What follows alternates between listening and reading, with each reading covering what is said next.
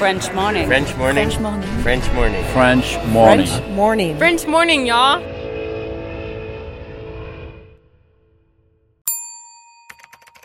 Expatrié. Nom. Adjectif. Vient du grec exo et patrida. Se dit d'un individu qui réside dans un autre pays que le sien.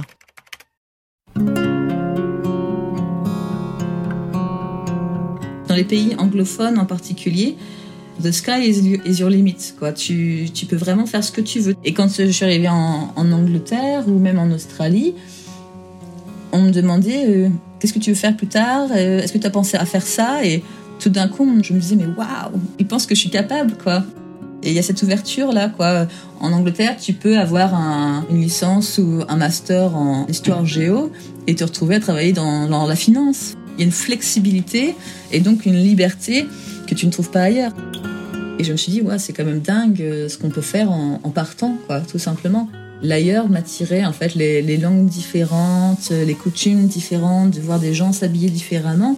Le fait de découvrir quelque chose de nouveau chaque jour, je trouvais ça super euh, passionnant en fait, tout simplement. Quand je suis partie euh, juste après mon bac, donc euh, je crois 15 jours après que j'ai dit mes 18 ans, bah ça a été oui la liberté totale parce que il y a quelque chose qui est lié avec la mentalité de là où on vit.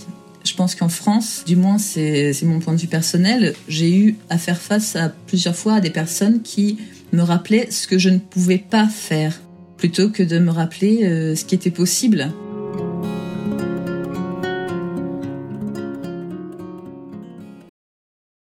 Cet épisode a reçu le soutien de la CFE. La CFE, vous connaissez? C'est la Caisse des Français de l'étranger et il s'agit d'une caisse de sécurité sociale créée en 78 pour les Français résidant hors de France. Maladie, maternité, accident du travail ou encore retraite. La CFE permet aux Français de l'étranger de continuer de bénéficier de la même protection sociale qu'en France, à l'étranger. Pour en profiter, il vous suffit d'adhérer à la CFE, peu importe votre situation, peu importe le pays dans lequel vous vivez ou dans lequel vous vous rendez, et bien entendu, peu importe la pathologie ou les circonstances, catastrophes naturelles, faits de guerre, etc. Grâce à la CFE, vous pouvez vous détendre. La Caisse des Français de l'étranger assure la continuité avec le système français de sécurité sociale lors de votre départ de France, mais aussi lors de votre retour d'expatriation, ou encore grâce à la prise en charge des frais de santé pendant vos prochaines vacances en France. Pour en savoir plus, direction cfe.fr.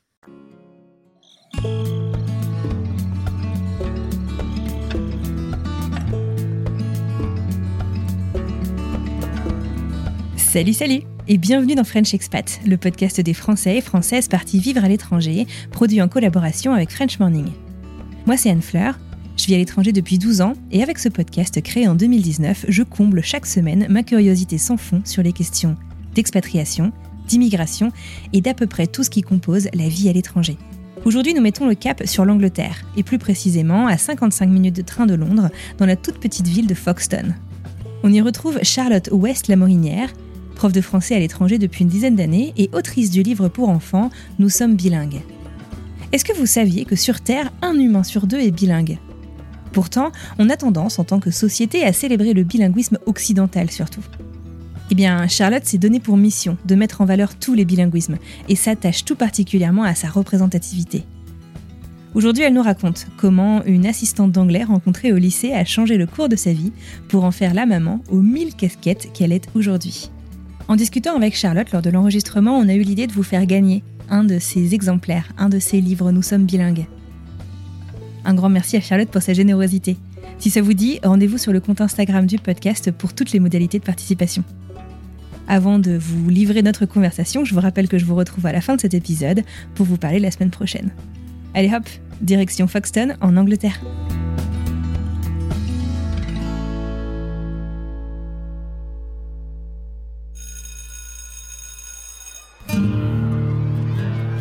Voilà, c'est la fin de la journée, les élèves s'en vont, ça se calme un petit peu. Je me retrouve toute seule dans ma classe, mais la journée n'est pas encore complètement terminée puisque certains élèves restent dans l'établissement. On a pas mal de clubs et euh, on a aussi une partie ferme dans l'école, ce qui fait que certains élèves restent aussi pour s'occuper des animaux. Et c'est plutôt sympa, ça veut dire que nos élèves sont, assez proches euh, de la nature. Et euh, c'est plutôt agréable de les voir avoir accès à l'essentiel, on va dire. Quoi.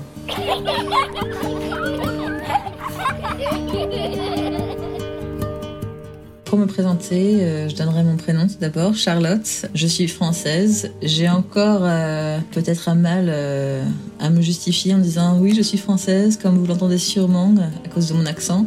Et je dirais que je suis prof ici en Angleterre. Mais c'est une identité qui est un peu à bout de souffle en ce moment parce que je pense que je suis en train de commencer à, à faire un petit chemin vers une reconversion possible. Et donc, euh, c'est ma façon de, me décrire euh, actuellement, mais il se peut que euh, ça change. Je vous le disais en introduction, Charlotte est maman. Elle ne vit pas toute seule. Elle va vous présenter sa famille. Donc, j'ai Chris d'abord, c'est quand même grâce à lui qu'on a l'enfant. on est mariés depuis août 2019, mais on s'est rencontrés en janvier 2016. Il est anglais on est ensemble une petite fille euh, et elle est née en octobre 2020. Donc on est tous les trois et, on a un chat en plus euh, qu'on a adopté à SPA euh, il y a trois ans maintenant à peu près. C'est un nom ridicule, c'est malheureusement elle, y répond donc on n'a pas pu le changer, c'est Beau. Donc c'est une fille et elle s'appelle Beau. Moi ça ça, ça, fait trois ans, je m'en suis toujours pas remise. Je suis au Royaume-Uni actuellement. J'ai habité Ici, euh, ça va faire maintenant 10 ans. J'ai fait 7 ans à Londres et là, ça fait 6 mois, euh, pile poil, qu'on essaye euh, l'aventure à, Foxton.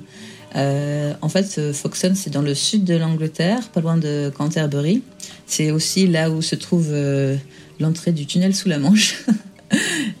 Et en fait, pourquoi ce, déménagement? La vie à Londres me, me, plaisait énormément, les sorties au ciné, au théâtre, tout ça, c'était top. Mais euh, au tout début du confinement, hein, de cette arrivée du virus, je suis tombée enceinte. J'ai fait euh, toute ma grossesse plus mon congé maternité euh, un peu dans cette petite bulle. Et du fait que beaucoup de choses sont possibles à Londres, mais dépendent du transport en commun, je me suis retrouvée assez rapidement frustrée, on va dire, de ne pas pouvoir sortir autant que d'habitude. Et et oui, et de sortir tout simplement moins que si j'étais dans une ville plus petite en fait. Et euh, malgré la proximité de la France avec l'Angleterre, j'ai quand même dû attendre que ma fille ait 7 mois avant de la présenter euh, à mes parents.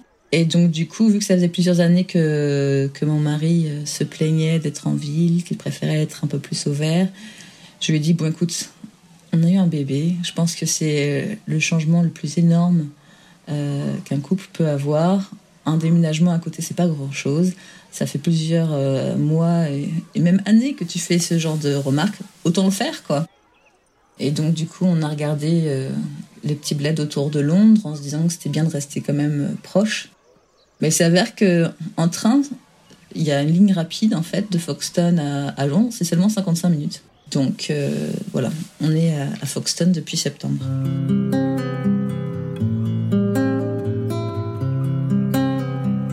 J'enseigne le, français, langue étrangère ici, donc FLE, et euh, j'enseigne aussi un petit peu l'espagnol parce qu'en fait en Angleterre, quand tu enseignes une langue, en général, on te demande d'en enseigner une autre.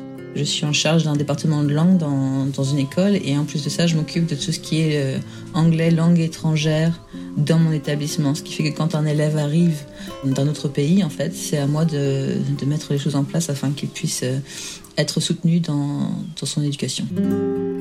C'est une particularité, euh, euh, je pense, euh, en particulier des, des, écoles dans les pays anglophones, en fait. Il y a vraiment une façon d'entourer l'enfant ici qui est beaucoup, qui est beaucoup plus solide, en fait. Ici, ils sont vraiment très à cheval sur l'égalité des, des, chances. Et donc, si quand tu arrives, tu ne parles pas la langue, bon, bah, effectivement, tu pourras pas suivre les cours de la même façon que, que d'autres. Et donc, du coup, qu'est-ce qu'il faut mettre en place pour que tu puisses avoir euh, ces mêmes opportunités, en fait, finalement? On peut très bien avoir des, des élèves qui arrivent euh, de pays où ils ont appris un peu d'anglais. Et donc, du coup, il faut quand même mettre les choses en place pour qu'ils puissent comprendre l'accent, euh, comprendre le, contenu des cours.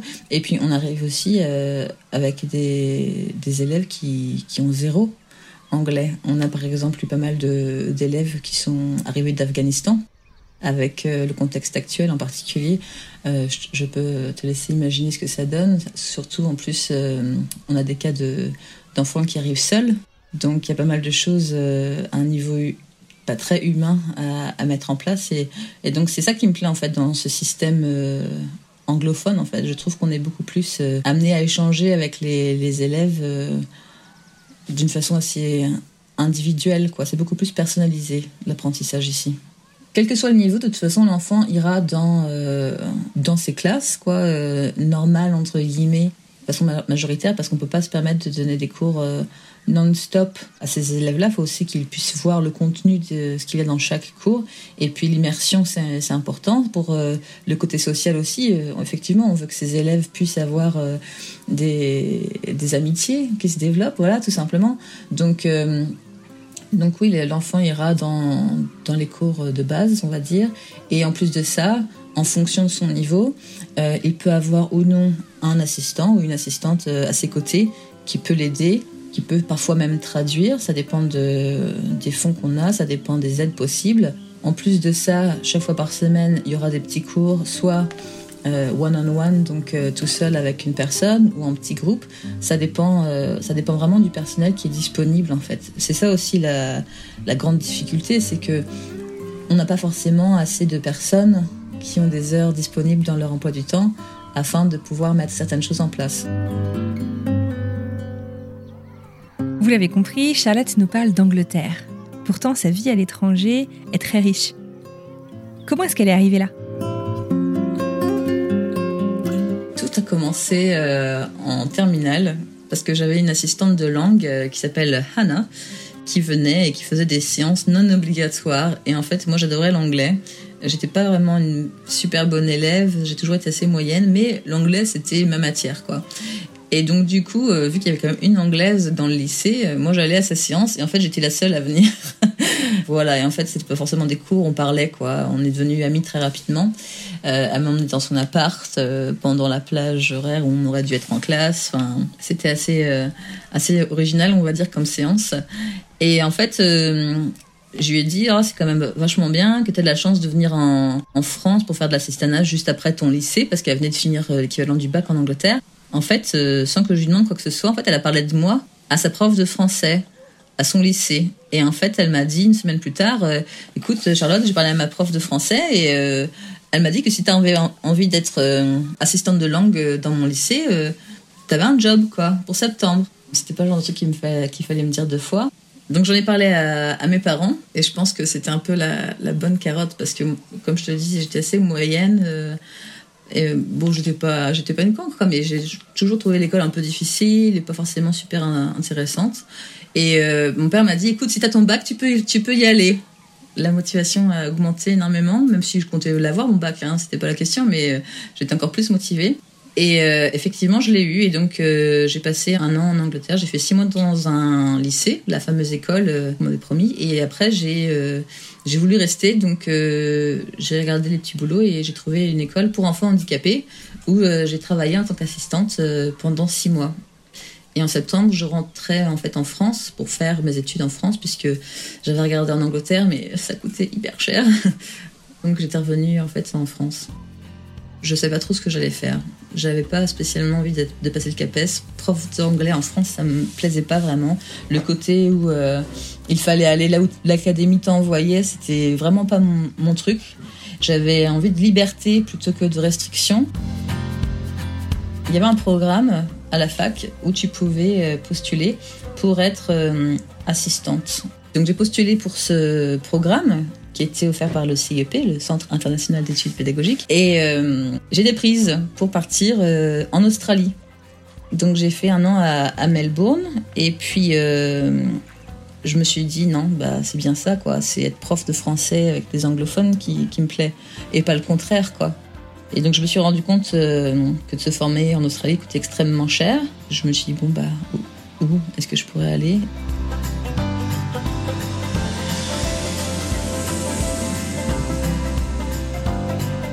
J'ai fait 12 mois euh, à Melbourne. Finalement, j'y suis restée 6 mois supplémentaires parce que j'ai voulu jouer les prolongations une fois de plus. J'étais revenue en France au bout d'un an juste pour passer Noël. Et enfin, pendant deux mois, on va dire. Et en fait, pendant que j'étais chez mes parents, j'ai regardé où je pouvais aller faire ma formation de prof. En faisant ça, en fait, je me suis rendu compte que un double diplôme était possible. Le double diplôme que j'ai voulu viser, c'était celui de Canterbury, qu'il faisait avec l'université de Boulogne-sur-Mer, chez les Ch'tis. Et donc j'ai fait un aller-retour, mais super. Franchement, j'ai des parents quand même incroyables parce que je reviens juste pour deux mois d'Australie. Ils m'ont vu très peu. Je leur dis que je suis prête à, repartir pendant six mois encore en Australie, alors qu'ils m'ont pas vu depuis 12 mois, donc euh, moyen, on va dire. Et je leur dis que euh, quand je vais revenir d'Australie, je vais repartir encore en Angleterre et que euh, je voudrais être prof là-bas mais qu'il y a un entretien à passer et puis c'est dans une semaine. Bah direct, ils m'ont dit bon bah il y a pas de souci, euh, on prend la voiture et puis on, se réveille, je crois un truc genre 4 heures du matin pour prendre le ferry, arriver euh, une demi-heure avant mon, entretien. Là, un peu dépaysé quand même, parce que je reviens de 12 mois d'Australie, et puis euh, à l'accueil, on, me parle avec l'accent british. ok, dear, What are you here for? On me demande d'attendre, je réponds no worries à l'australienne, donc c'est un peu euh, un choc, mais euh, finalement je passe l'entretien, ça se passe très bien, et puis euh, je suis prise. Pour être prise à Boulogne, il fallait être prise à Canterbury, donc c'est nickel.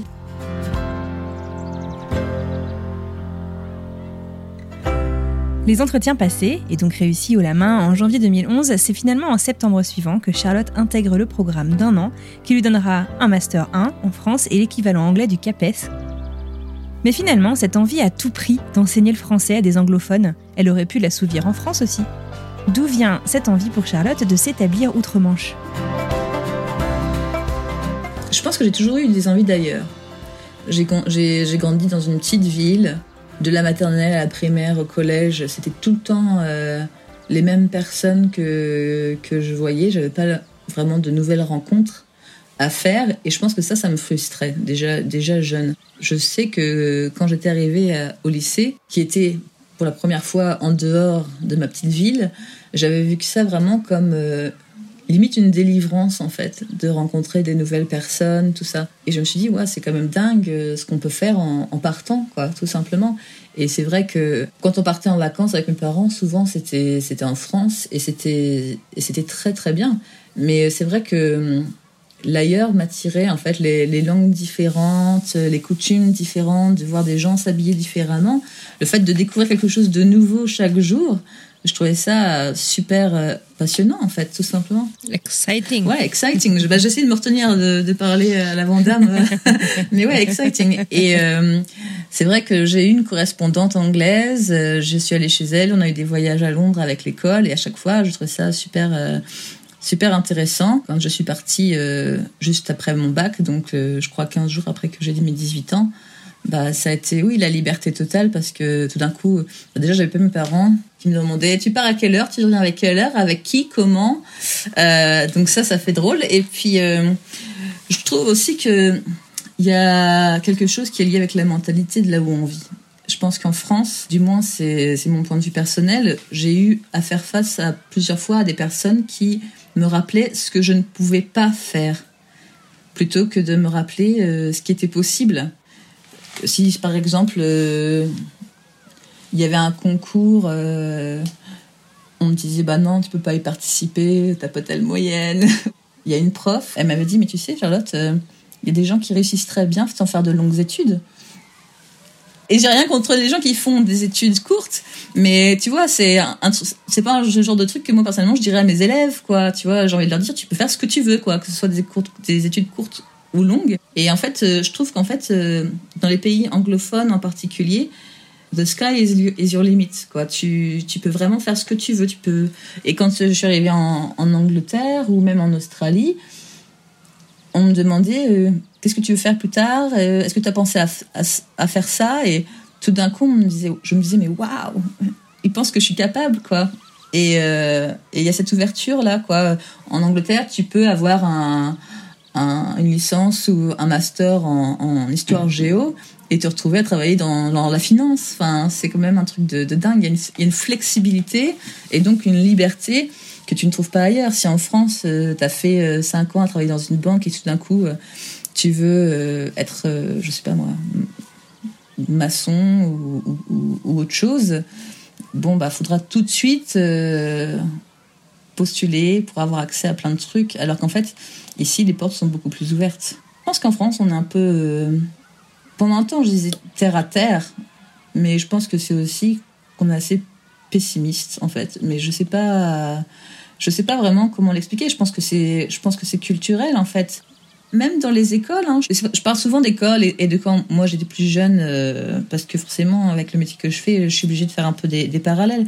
Mais je pense que même les, même les profs euh, en France, il y en a qui sont très bien, et je pense que la majorité sont très bien. Quand tu regardes euh, en France, dans, les collèges et les lycées par exemple, les, profs peuvent arriver 15 minutes avant leur leçon, repartir 15 minutes après. Pour le système américain, je suis pas trop sûre comment ça, fonctionne, mais je sais qu'en Angleterre, c'est des journées complètes qu'on fait. Si moi j'ai 5 heures à faire le, vendredi, qui est euh, le maximum d'heures que tu, puisses faire euh, dans une journée, Bon, bah si ça commence à 8h45 et termine à 15h, bon, bah en général, je suis là-bas de 8h à 16h, voire plus tôt, voire beaucoup plus tard, quoi. Si j'ai que deux heures d'enseignement, c'est pareil, il faut que j'arrive à ces mêmes heures, 8h, 16h. Et en fait, c'est pour que pendant les heures où je n'enseigne pas, je puisse accompagner des élèves et on puisse vraiment euh, les suivre. Il y a moins de suivi en France. Quand tu vas dans un cours, il y a le cours, les mêmes exercices que tu dois faire, quelle que soit ta moyenne, quels que soient euh, tes besoins. Je sais que quand moi je fais mes leçons, on est obligé de faire ça sur des, sur des PowerPoint, sur des tableaux interactifs. J'ai toujours trois versions de mon activité. Des fois, je suis pas obligée d'en faire trois, mais j'en fais toujours trois parce que euh, j'aime bien la phrase No one is left behind. Parce que du, du coup, ça donne pas d'excuses aux gamins qui disent ouais mais c'est trop dur. Bah c'est pas grave, regarde. Et puis en même temps, les gamins qui sont super forts en, en langue, et eh ben, ils, ont, ils ont des exercices beaucoup plus, euh, beaucoup plus challenging quoi, pour, pour les pousser vers le haut. Et ça, on l'a pas forcément euh, non plus. quoi. C'est dommage.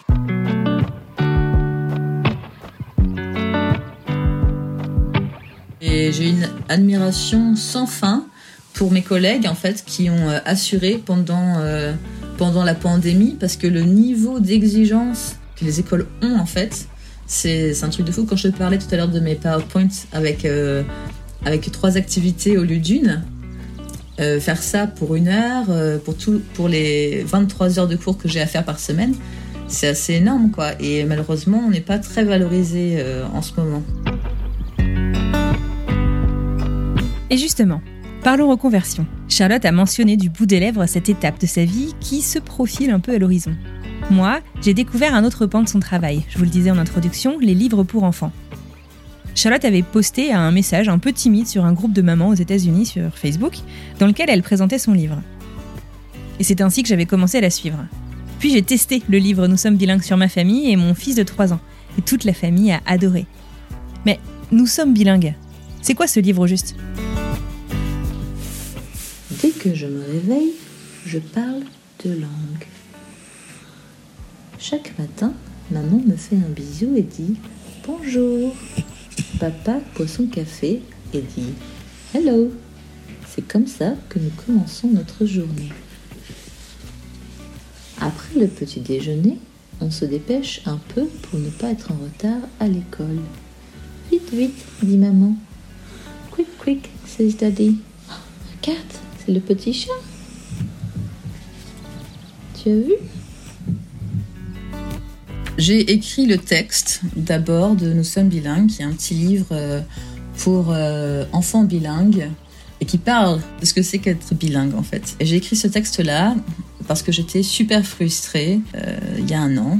En fait, je pense que le fait d'être bloquée avec le confinement, j'ai un peu compensé à, acheter des, bouquins en français à gauche, à droite, des choupies, des petits ours bruns à fond la caisse, en, en me disant tu auras de la culture française, ma fille et voilà, et en fait, on, est dans un moment, je pense, où on parle de plus en plus de diversité euh, et de représentation dans les livres. Je trouve que ce qui se passe en ce moment, euh, euh, d'un point de vue littérature jeunesse, c'est super intéressant. Je me retiens de dire exciting encore. Et il n'y avait pas de bouquin pour les enfants bilingues sur le bilinguisme.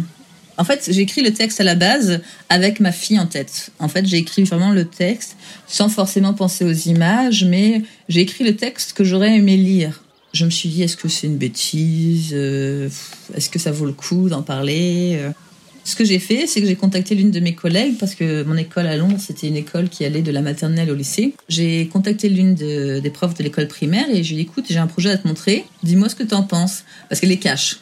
Et je savais que si c'était vraiment pas euh, terrible, elle allait me le dire et qu'elle allait pas se retenir. Et donc, du coup, j'ai montré, non, elle, était super emballée. Elle m'a dit, non, mais Charlotte, faut vraiment que tu le fasses. On a tellement d'élèves bilingues dans l'école qui sont pas représentés parce que mon école euh, à Londres, il y avait plus de 50 langues parlées au sein même de l'établissement. Et elle m'a dit, non, non, non, euh, go, go, go. Je, me suis dit, bon, il y a, peut-être moyen alors. Et donc voilà, je me suis lancée dans l'aventure et puis euh, j'ai recruté entre guillemets des, amis, des profs, dans le secondaire, dans le primaire, euh, maternelle, et puis même des profs d'université. Euh, je leur ai demandé euh, bah, de lire le texte, de me donner du feedback. J'ai refait une deuxième chose comme ça par rapport au format, pour m'assurer que bah, je, faisais les choses bien comme il fallait. quoi.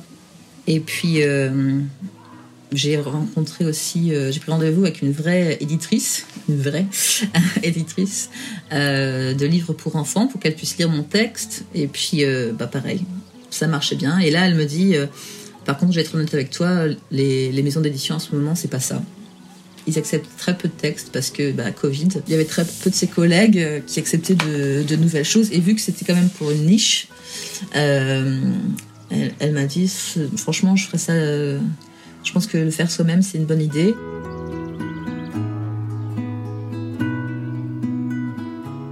Alors, on parle de niche, mais je me permets quand même de rappeler qu'un humain sur deux, tout de même, dans le monde, est bilingue.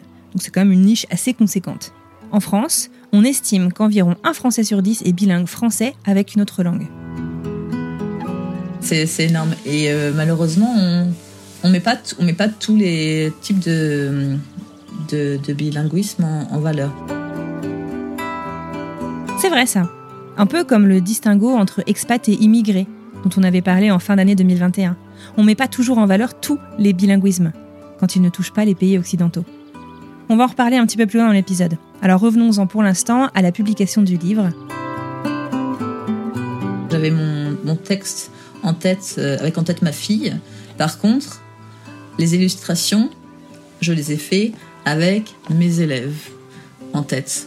Comme je te le disais, je travaille dans une école très multiculturelle à Londres où les élèves venaient de tout horizon. Certains avaient des parents mixtes. Je sentais que je n'allais pas pouvoir me regarder dans le miroir si je repondais un bouquin euh, où euh, tous les personnages auraient été blonds aux yeux bleus. C'était juste pas possible. Et donc, du coup, quand, quand j'ai commencé à parler des illustrations avec euh, mon illustrateur, il m'a montré les premiers croquis de, de l'enfant qui se veut être une fille au départ. Quoi. Après, plusieurs personnes m'ont dit Ah, c'est bien, on ne sait pas si c'est un garçon ou une fille. Bon, bah tant mieux tant mieux. Ça veut dire que ça, on peut l'adapter quoi. Au début, euh, il m'a donné le personnage d'une petite fille avec un chignon, un nœud dans les cheveux, un haut à rayures, une petite jupe. J'ai dit, ah non, ça ça va pas le faire. Et donc j'ai demandé non non des fringues confortables parce que c'est un un enfant qui est jeune et puis euh, j'avais envie d'avoir quelque chose un peu plus fou au niveau des cheveux quoi, que ce soit quelqu'un qui puisse euh, qui ait l'air dynamique quoi. Et donc après, j'ai insisté pour avoir un, un papa qui, qui, est la peau plus foncée que, que celle de la maman. Parce qu'il y a beaucoup de couples euh, maintenant qui sont mixtes et qui sont pas forcément très, très représentés. Tu retrouves beaucoup, beaucoup de livres en ce moment et c'est très bien avec des, des personnages qui ont la, la, peau foncée. Mais des personnages avec des parents mixtes, t'en trouves pas des masses. Et donc, du coup, je voulais, je voulais mettre ça en valeur. Et euh, par rapport aux, aux, élèves, à ces petits camarades de classe, je voulais vraiment qu'il y ait des, des, élèves, des enfants qui soient issus de, de différents pays. Et puis vu que j'étais aussi euh, bénévole dans une école pour enfants handicapés, euh, en plus de mon travail à Londres, j'ai aussi insisté pour qu'on puisse mettre quelques handicaps visibles, d'où l'implant dans l'oreille d'une des petites filles et puis l'autre qui est en fauteuil roulant. quoi. En fait, euh, j'ai une version euh, anglais-italienne qui est disponible. Là, j'ai les textes, mais il faut vraiment que je m'assoie 5 minutes devant mon ordinateur, ce qui est très très très rare pour faire autre chose que du boulot.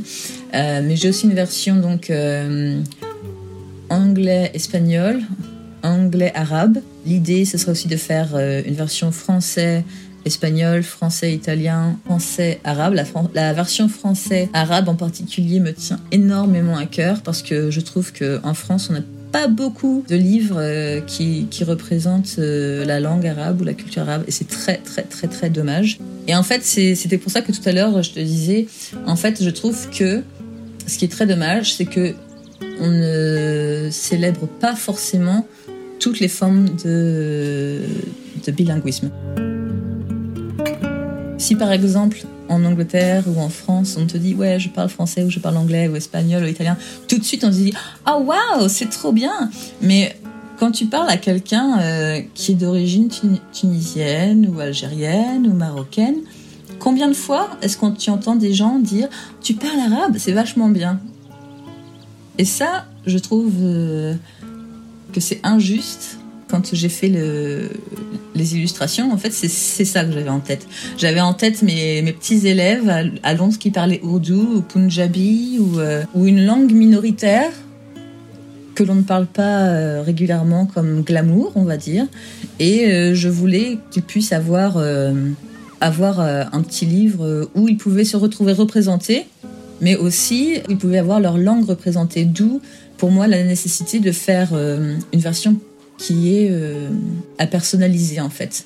Donc euh, maintenant la version euh, We Are Bilingual est personnalisable. On peut acheter le livre sur Amazon. Là, je, l'ai mis il y a trois jours en ligne pour qu'il puisse aussi être trouvable en ligne dans des, dans des boutiques genre Barnes Nobles et puis Waterstones pour que justement les personnes qui ont une langue minoritaire un peu moins commune, on va dire, puissent ajouter eux-mêmes leurs mots. Fait, au début, je m'étais dit, euh, je, vais être obligée de faire de l'auto-édition parce que de toute façon, euh, je, suis partie pour faire un, bouquin qui est bilingue. Euh, si tu regardes ce qu'il y a en ligne, il n'y en, a pas beaucoup. En fait, c'est en parlant à, la personne qui est en charge de l'édition qui m'a dit écoute, je suis désolée, je ne pourrais pas l'éditer parce que c'est bilingue, mais et puis les autres maisons d'édition, c'est pareil, elles prennent pas vraiment de livres en ce moment. Mais du coup, je me suis dit ah bah tiens, il y aurait eu du potentiel parce qu'elle m'avait dit à la fin essaye quand même six maisons d'édition et si jamais t'as pas de retour, va pour euh, l'auto-publier. Mais en fait, ce qu'elle m'a aussi dit, et ça, ça m'a, ça m'a retiré l'envie en fait, elle m'a demandé de faire certains changements qui allaient un peu à l'encontre de l'intérêt du bouquin et qui allaient un peu à, l'encontre de, bah, de choix que j'avais fait exprès parce que c'était un bouquin bilingue en fait. Bah, par exemple, elle disait est-ce que c'est vraiment nécessaire que les parents se parlent euh, au réveil? À dire euh, bisous. Euh, bah oui, c'est nécessaire, puisque ça représente qu'un enfant entend, en fait, euh, utilise pour échanger.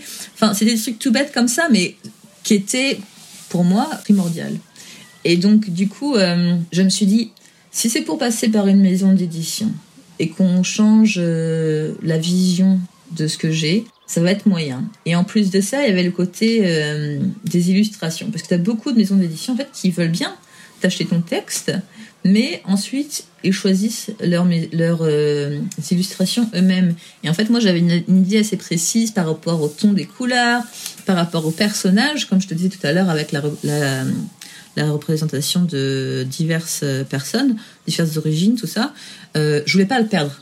Pour moi, le texte et les, illustrations étaient euh, allés ensemble en regardant un peu plus parmi les personnes qui avaient fini par faire de l'auto-édition, il y avait une nana qui parlait de ça euh, sur un groupe d'auteurs et elle expliquait qu'elle, euh, avait vendu son premier texte sur sa petite fille à une maison d'édition, donc elle était super contente. Et en fait, le jour où elle voit les illustrations qu'ils ont choisies, hein, elle n'avait pas son mot à dire, et ben sa, sa petite fille c'était un cochon. Ils avaient transformé les, personnages en, en cochons. Donc bref, je, me suis dit, bon, il faut à tout prix que je garde le contrôle.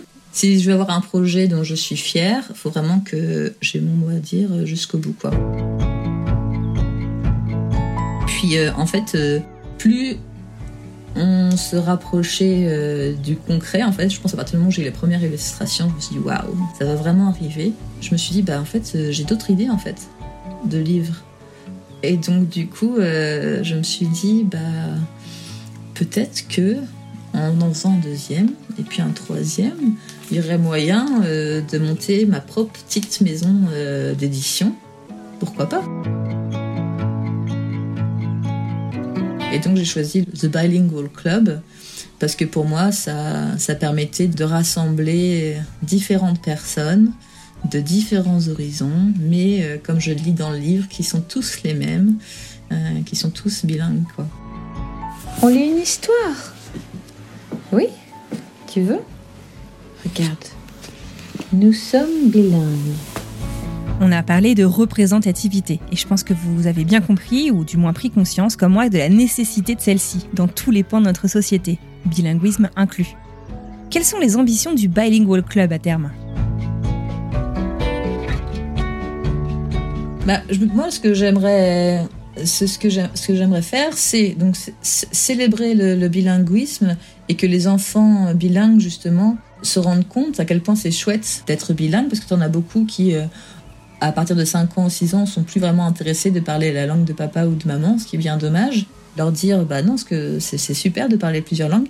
Et puis en même temps, quelque part, euh, c'est aussi de banaliser quoi, ce que c'est que le bilinguisme, parce que t'as beaucoup de as beaucoup de, personnes qui sont monolingues, qui euh, pensent forcément que être bilingue c'est être autre que. Si par exemple euh, tu as des, personnes qui parlent anglais et italien, on va dire qu'ils sont italiens. On va pas forcément dire qu'ils sont anglais alors que tu, peux être les deux, quoi. Et, je trouve ça vraiment dommage, quelque part, de se dire, parce que tu parles une autre langue, on va, entre guillemets, te, rejeter. Et ça, c'est vraiment, c'est vraiment dingue.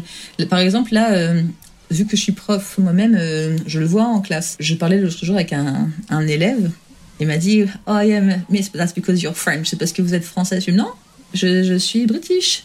Non, vous êtes française. Je dis, non, mais je suis british, j'ai un passeport c'est pas possible. Je, mais je te, je te promets que j'ai un passeport britannique et, j'ai les deux. J'ai le passeport français et, franchement à sa tête, je, parlais pas sa langue, quoi. Il comprenait plus rien, quoi.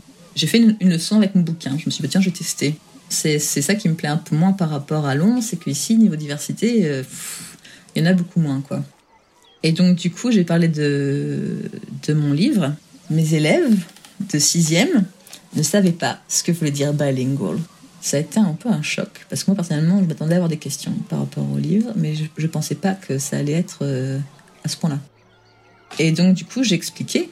Et puis, euh, j'avais deux élèves dans ma classe, un qui parlait justement ourdou à la maison et, et une autre euh, qui parle un, dialecte chez elle.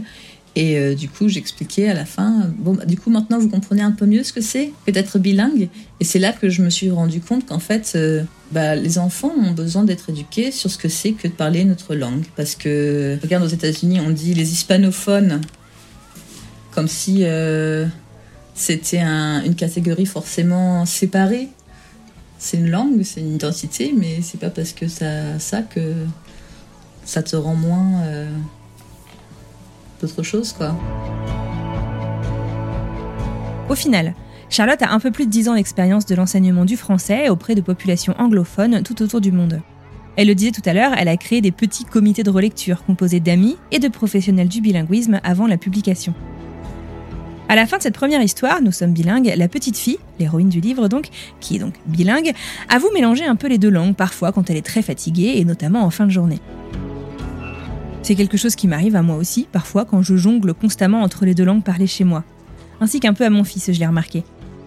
Peut-être à vous aussi. Mais je sais aussi que la simple évocation du mélange des langues chez les enfants bilingues fait pas mal grincer des dents chez les professionnels.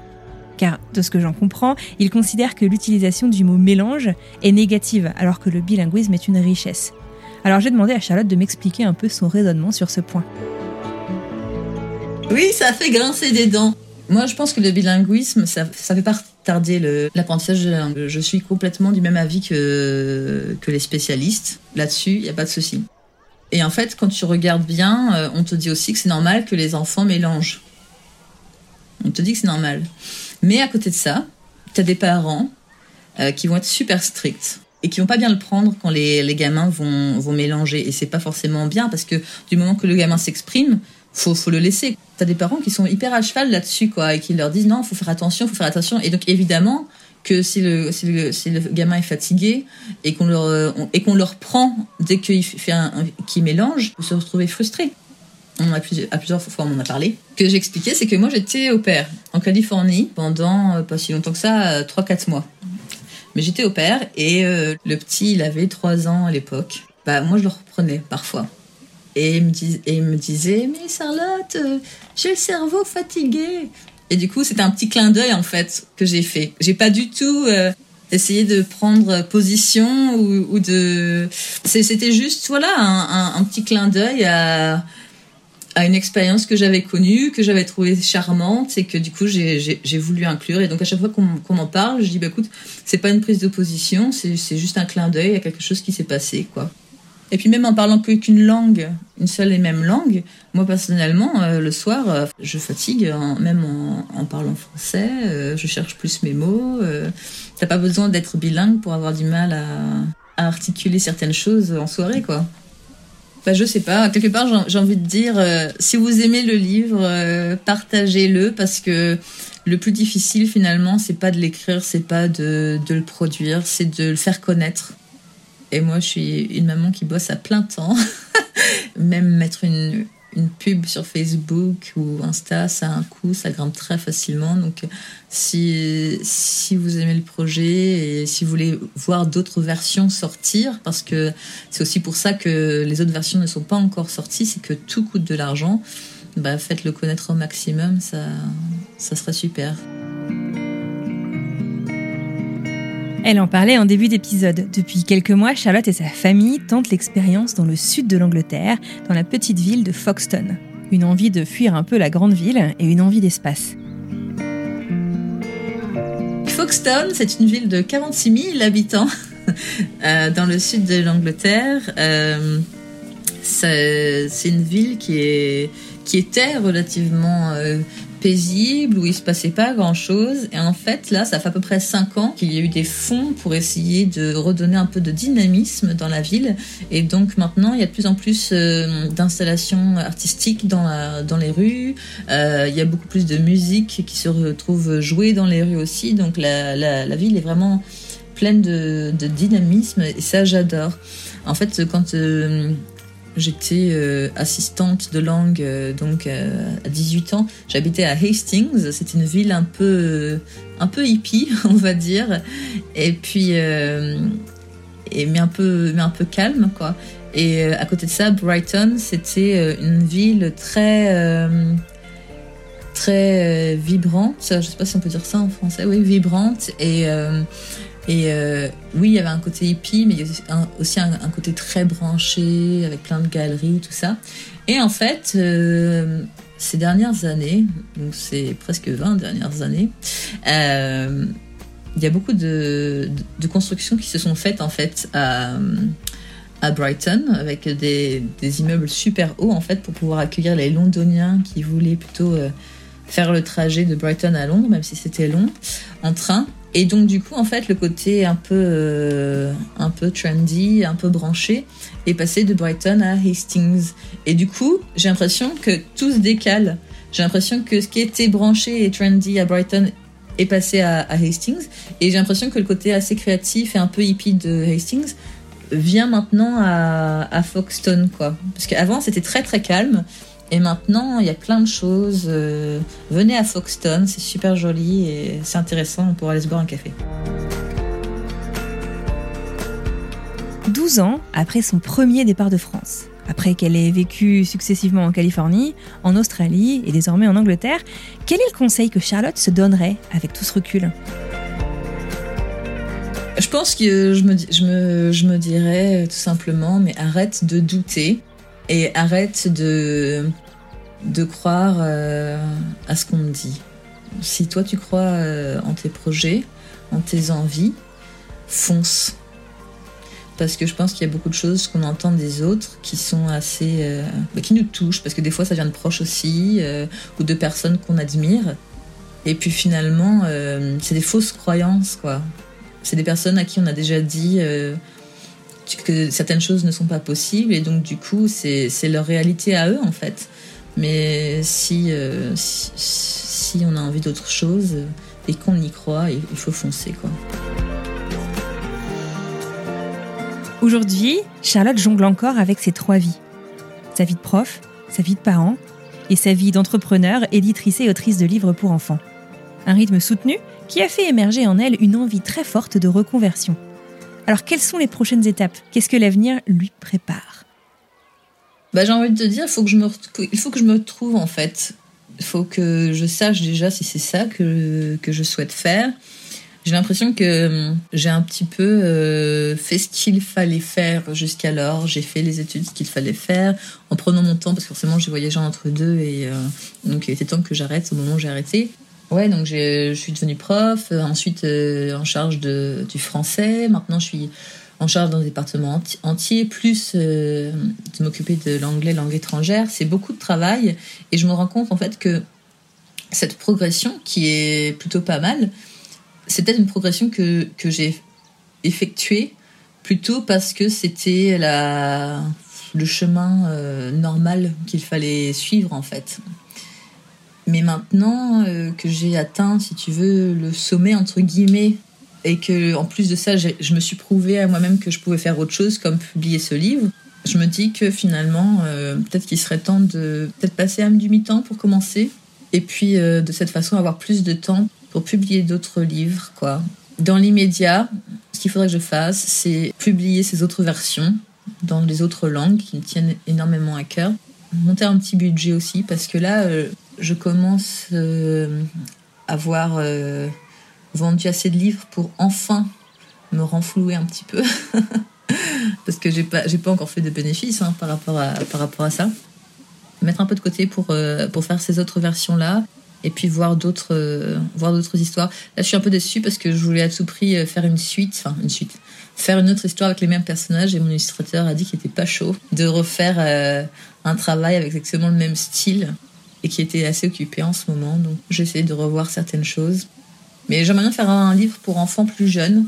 J'aimerais beaucoup aussi faire des, des visites d'école et puis pouvoir parler pour sensibiliser un peu les, les enfants à, à ce que c'est que d'être bilingue, tout simplement. C'est bizarre parce que autant quand, euh, quand tu es plus jeune, tu, tu, réfléchis à ce que tu veux faire plus tard et tu pas, tu sais pas euh, tous les jobs qui existent en fait. Et je suis un peu à, ce moment-là, j'ai jamais quitté vraiment l'école. J'ai toujours été euh, soit élève, soit étudiante, soit tutrice, soit prof. Et euh, faut que faut que je regarde un peu ce qu'il y a comme option, quoi. Mais je pense qu'il faudra, toujours que ce soit lié à, à l'éducation et, à éduquer euh, d'une façon ou d'une autre, quoi. Pour conclure cet épisode, j'ai envie de poser la question à Charlotte. Le bilinguisme, est-ce que c'est vraiment une chance ou un petit peu un boulet qu'on traîne toute sa vie? Chance? À 300%. 1000%, non, c'est super. C'est François Grosjean, qui est professeur d'université, qui dit que euh, qu'être bilingue, c'est un pont entre deux cultures. Et, et, je trouve ça super. on, dit souvent que une personne qui est bilingue, c'est une personne qui est 50%, euh, je sais pas, j'ai quelque chose au pif, mais 50% euh, espagnol et 50% italien. Bah non, c'est aussi quelqu'un qui est 100% italien et 100% espagnol et il n'y a pas besoin de choisir. C'est génial. Être bilingue, moi j'aurais aimé être, euh, être bilingue à ma naissance aussi. Euh, euh, ça, ça ouvre des opportunités, ça, ça double ça double les chances de rencontrer des personnes intéressantes. non, non, non, c'est une chance.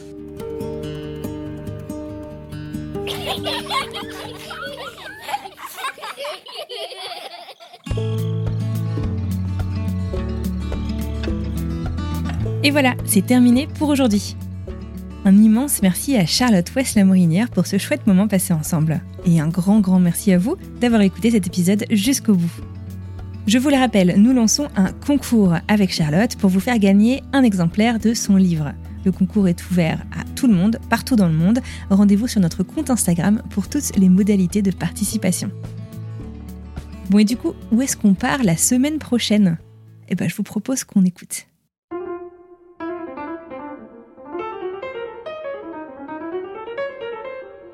Hong Kong, par exemple, je me suis rendu compte, bah, ça m'amenait pas vers euh, une personnalité que j'aurais aimé être, tu vois. Parce que même si j'étais quand même euh, très euh, ouvert au début, etc. Bah, petit à petit, ça te renferme. Tu te retrouves dans un cercle avec des gens qui Ah, bah, c'est quoi ta voiture C'est quoi? Tu sais, ça monte sans arrêt. En fait, ça te tire vers le bas en te donnant l'impression d'aller vers l'eau. Donc, ça, c'est terrible, en fait. C'est, ça te réduit la pensée.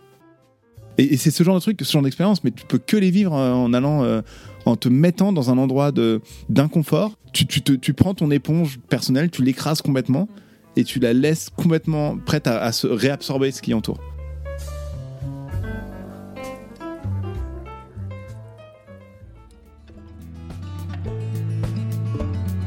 Voilà, à vos pronostics.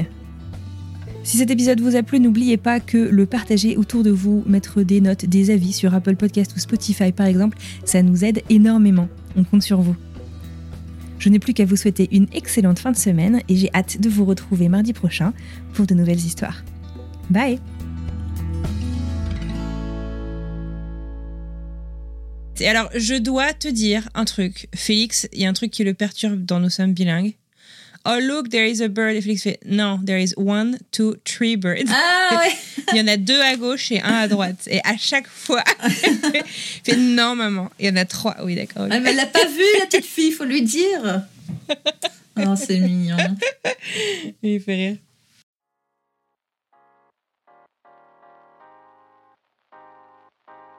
Vous venez d'écouter un podcast réalisé par moi-même, Anne-Fleur Andrely, mixé et habillé par Alice Krief et produit par French Morning.